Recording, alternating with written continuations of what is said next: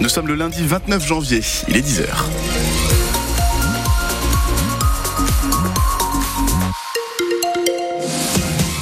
Les infos, c'est avec Valentin Belleville. Bonjour Valentin. Bonjour Bastien, bonjour à tous. Ils entendent maintenir la pression sur l'exécutif à la veille du discours de politique générale euh, du Premier ministre. Les agriculteurs restent mobilisés après le discours peu convaincant, selon eux, de Gabriel Attal vendredi. Depuis hier soir en Bretagne, plusieurs barrages routiers se sont euh, à nouveau formés, notamment dans le Morbihan, dans le secteur de Pleuhermel sur la N24 ou encore à la Roche-Bernard sur la N165.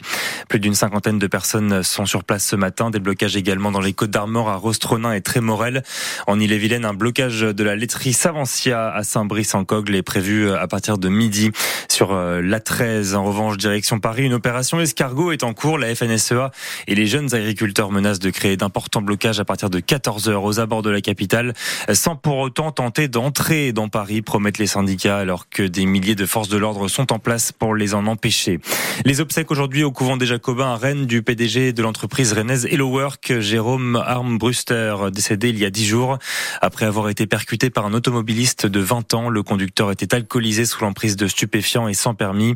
Hasard du calendrier, ces obsèques se déroulent alors que l'Assemblée nationale examine aujourd'hui une proposition de loi qui doit créer un homicide routier pour remplacer l'homicide involontaire sur la route avec circonstances aggravantes. On vous en parle sur francebleu.fr.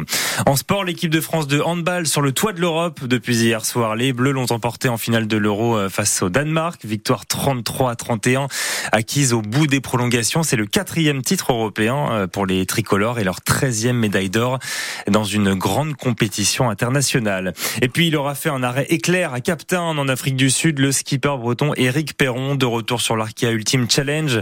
Ce tour du monde en solitaire à la voile, victime d'une avarie sur le gouvernail de son maxi trimaran Adagio. Il avait été contraint de faire escale. Elle n'aura duré que 24 heures cette escale et il a repris la mer hier soir à 19h c'est toujours Charles Caudrelier sur son Maxi Edmond Rothschild qui mène largement la course.